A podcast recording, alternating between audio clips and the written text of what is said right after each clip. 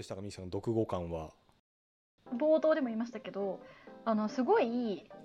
せっかく獲得して知恵を失ってしまった話みたいなうん。風に思ってたんですよ。でなでラストなんかラストの一言がなんかその知恵を失ってしまったがゆえにちょっと可愛らしい感じになってしまってすごいそれがなんか悲哀人間の悲哀を出してるみたいななんかすごいそういう悲しい悲哀のラストみたいななんか感じに思,、思ってたんですけど今は思うと今読んだらなんか普通にもうちょっと人に寄り添う気持ちを一旦失っちゃった人がなんかもう一回取り戻す話みたいな風にも感じるしなんか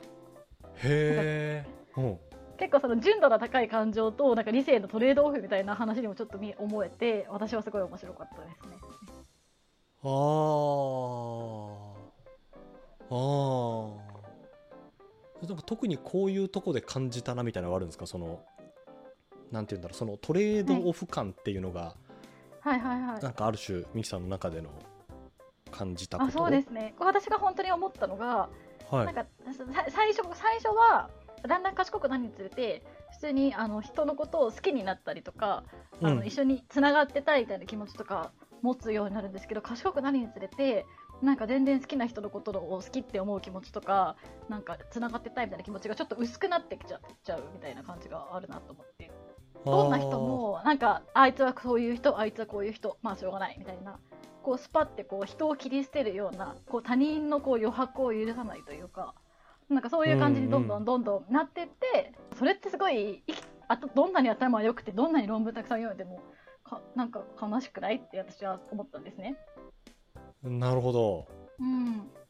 でもそれでまた対抗するとまたなんか好き好きだったり憧れみたいな感情とかが取り戻されて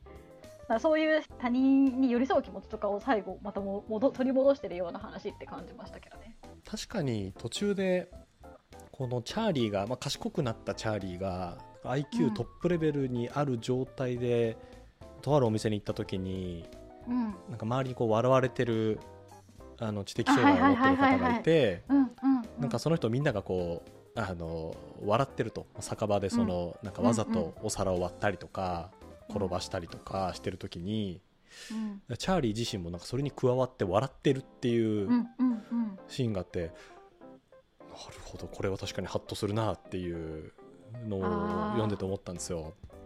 そうです。なんかちょっと前まで自分もそうだったはずなのに、うん。でも自分も笑っていたのだみたいなこと書いてありましたよね確か。うんうん。なんかその時ハッとしたみたいな、はい、えでそのフェーズの後にもうなんかそういうそのそういう自分はなんなんてことをしているんだみたいな反省すらこう失うフェーズに行ったと思ったんですよね。ふーんみたいな。まあ確かそういうそういうの笑う人もいるよね。みたいな感じのフェーズに一回行っちゃったと思って。ああ高まっていくに従って。そうだから自分がまあもう本当頭いいからっていうだけの人になっちゃったみたいな感じがあって。なるほどね。う。ん、それってなんかすごいどうどうなんだろうっていうかなんか別にあんま楽し楽しいのかなって思っちゃいますね。へえなるほど。なんかだんだんなんかもちろんあの IQ が下がってしまったりとかラストはすごい苦しいんですけどでもだんだんなんか人としての、人として親しみが持てる存在にどんどん戻っていく感じ？には感じうました。んうんそう考えると最後のこの一文をどう書くかどう選ぶかっていうのはミキさん的な読み方だとなんかこう帰ってくみたいな読み方もできるじゃないですか。もともといたところにあるあそう種そうそうそう。い。ったものが帰ってくっていうのがはいありそうだし、もしかしたら編集者の人って帰ってくんじゃなくて何かこう進化をするとかこの経験をしてなんか別のとこに行き着くみたいなことをなんか心の中では期待していやか書き換えてよみたいなことだったのかもしれないですよね。うん。あそうですね、かえなるほどな。うんいやいいエンディング何回も言いますけどないいエンディングなんだよな。うん なんかそう中途半端な理性とか教養とかってうんあの確かにさくさびを打ち込むっていうかその感覚を鈍らせるところがあるよなと思いましたねこの本を読んで。うんなんか真の真の教養とか経験に根付いてない理性とかって本当に意味ないっていうかなんか真真の教養とはみたいなことをすごい思っちゃいました。この本を読んで。まあ例えば家族とかえー、と、まあ、分かりやすい例を出すと例えば両親があのなんて言うんだろう。まあそんなに学歴が高くないとしますと。はいでその時に子供がだんだんにこう大学に行ったり大学に行ったりして学校学を身につけていったとするじゃないですか。はいはい。なんかそのことによってあなんか自分の親ってそんなに賢くないんだなとかうん。なんでこんなこともわからないんだろうとかうん。思っちゃうシーンってありそうだなって思いますね。ああなるうん。そうです。そうそうそうですね、うんそう思っ思っちゃうことってありそうじゃないありそうじゃないですか。ありそでもその時にでも親がどういう気持ちで自分を育ててくれたのかとか親の気持ちとかを忘れない心とかう。うん。それでなお愛す気持ちとかそういうのがないんだったらそんな学問に意味あんのかなみたいな。だからそこでうちの親って本当頭悪かったんだなって思って終わっちゃうんだったらそれ、まあ、勉強する意味あるって思思っちゃいません？うん、まあそうね。そうね。みたいなことを思いましたちょっと私もちょっとそういうとこあるけどはいうん。いや、違うお話なのかもしれないんですけど、うんうんえーっと、今年アメリカ大統領選あるじゃないですか。はいで、なんかこう、賢い人であれば民主党に投票するだろうみたいな、なんかこう、うんふんわりした空気感が、まあありますと。はいはい、トランプのやってることなんてアホらしいでしょうと。うんえーあの一定の知性を備えた人であれば、えーまあ、少なくともその反トランプに票を投じてしかるべきであると。はいでそう思うことは本当に知性を持った行動なのであろうかみたいなはい文章をどっかで読んで例えばうん。多様性を認めましょうって言っている人が反トランプですっていうのを強硬に主張することによって例えば職場にもいるかもしれないわけじゃないですか、いや実は心の中でトランプを応援してますとか、はいはいはい。そういう人たちを排除することにつながっているのではなかろうか。っていうことを書いてるのがあって、はい。まあ、それが正しいか正しくないかちょっと分かんないんですけどなんかすごくいい大事な視点だなとも思っていて、うんうんうん。なんか特定のものを持っていないとダメだっていうこう考え方とかってうんなんか自分がこう知識を得ていけばいくほど出てきてしまうもののような気もするんですよ。確かにこういうことは分かってしかるべきだよねとか、こういうことをやったんだったらみんなそうやって振る舞って当たり前じゃないみたいなのってなんかあの出てきがちなのかなとも思ったりしますよね。っていうか私にはそういうなんかこう振る舞うべきみたいなこの世なんか私たちはこのように振る舞うべきみたいなすごいあるあるなっててかどんどん出てきちゃうなとは思いますよね。ちょっと賢くなりすぎたんじゃないですか、ミキさん。中 中途半端だからですよね。賢くなってなんか。中途半端になんか知識だけ身につけた結果そうなんて。もっと突き詰めて、突き詰めてどちらかに振っていかなきゃいけないってことなんですか？うーん。この後書き読んで、このはいはい帯さん、はい。帯房さんっていう、まあ翻訳家の方が、はい。そうですね、役者の方が後書き書かれてるんですけど、はい。後書きめちゃくちゃ良かったなと思って、うん。なんかまずこの方が初めてこの訳した時とで多分初め1932年32年のお生まれって書かれてたので初版がいつなのかな、まあ、多分30代で訳されてるのかな、うんうんで初めて読んだ時にはもう感動があったと。うんで40代でもう一回読んでみるとこう同情うんがあって最後80代で読まれた時は2010年代に読まれた時には、うん愛と解放の物語だなと思ったっていうのをそうですかと。うんうん。さっきミキさんが言ってたみたいな過去はこういう風なとこに目がいってうんうん今はこういうとこに目がいくっていうのはなんかこの物語の多様性を帯さんと一緒にこう辿ってってるあっていうこそうですね。うん。となんですかね、めちゃくちゃいい後書きうん。でしたね。メモにも書いてありますけど序盤のその言葉の訳し方の考え方とかもすごい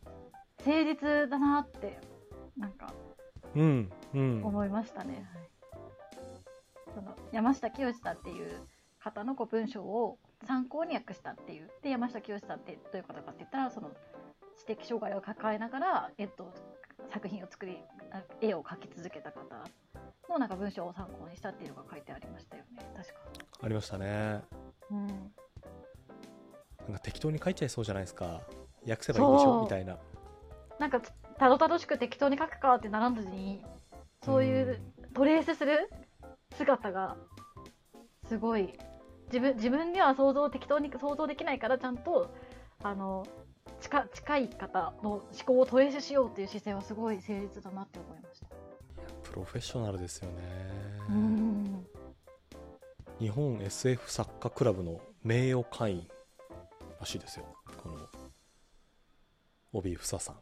あそうなんだ。うん。他にもいろんなアイザック・アショモフの作品を訳していたりとか。うんうんいや素晴らしい役者でしたね。いやーなんかこの小説思ったことたくさんあったなうんなんかはい、うん私でもまだあのー多分もうこの後読み返した時に多分もうちょっと分かるんだろうなって思うのが結構家族との,、はい。あの触れ合いのところはちょっとなんかまだよく分かってないところも多多いなと思ってて。家族っていうのはチャーリーのお父さんお母さん。あそうですね。あのチャーリーがだんだん IQ が高くなるにつれて自分の記憶を遡ってその自分の記憶を再解釈することができるようになっていく時にその家族との思い出自分はこういう経験をしたことがあったこういう経験をしたことがあったってこう階層をどんどん式の中に追加していく時にうん結構なんかそのそのチャーリーのお父さんお母さんの気気持ちっていうかなんかどどういう感じだったのかはなんかいまいちまだ多分もうちょっと年取ってから読んだら分かるんだろうなっていう感じはありましたね。うん。なんかそう。さっきミキさんが言ってた過去の辛い経験を思い出し、思い出すみたいな時にやっぱ家族のことをめちゃくちゃ思い出すんですよねこのチャーリーが。うんうんうん。でチャーリーの家族構成でいうとお父さんがいてお母さんがいてあと妹がいるっていう、うん。まあ、その4人が基本の、なんて言うんでしょう家族像だと思うんですけどうん。めっちゃまとめて言うともうお母さんは自分にめちゃくちゃ厳しい。うん。でなんとなくお父さんはそれを守ってくれると。うん。でお母さんが自分に厳しいことの、まあ、きっかけというか原因になってるのがどうやら妹が、まあいろいろやってそれに対してお母さんがこう妹に悪くしちゃダメとかうん。妹を大事にして自分を大事にしてくれないっていう記憶が、まあ、賢くなるに従ってこう出てくるわけですよね。うんでもこれなんかこう話の中に出てきますけどお父さんとお母さんに会いに行くんですよねチャーリーね。そうですねうんなんかそこのこの確かにギャップ感っていうのはギャップ感っていうのはその、チャーリーが夢の中で見て自分がこう苦しんでいたお母さん像いいないや助けてくれたなと思ってるお父さんっていうのとは実際にこの賢くなってから会いに行った時の空気感って全然違うじゃないですか。そうですねなんかあれってそのどう自分として捉えて良いものやらっていう確かにこうスッとしないところなんですけどさっきのダニエル・キースのメモを考えるとある種これが彼なりのテーマかもしれないじゃないですか。あーあーそういうことか。あ僕の教養は僕と僕の愛する人たちの間にくさびを打ち込む、うん、あだから賢くなって論文書けるとかあの教授との関わりとかある種その恋愛っぽいアリスとの話とかあああるんですけど、うんうんうん。はい。この家族とのそのギャップ感ってなんかこうダニエル・キースがすごく大事にしてたテーマの一つなのかなっていうそこぐらいはなんか意識しながら読んでました、うう内容がどういうことかっていうのはちょっと私もやっぱこうじゃないですかとはパキッと言えないんですけどね。めっちゃ大事なとこなんだろうなと思ってましたね。確かにこのメモを振り返って読むとあの自分がそうですね教養がまだない時にうん。捉えていた愛が愛されてる愛されてないっていう感覚とうん。こう客事実とかを客観的に整理できるようになった状態で出会った時の関係値が全然違うっていうことをさどう 受け止めたらいいかっていう話って思うとすごい。でももう過去は不可逆だからもうなんかすごい確かに難しい話というか。妹も全然違う感じでしたしね。確かにな。うんくさびってそういうことか。なるほど。いや膨らみのあるストーリーですよね。とってもね。そうですね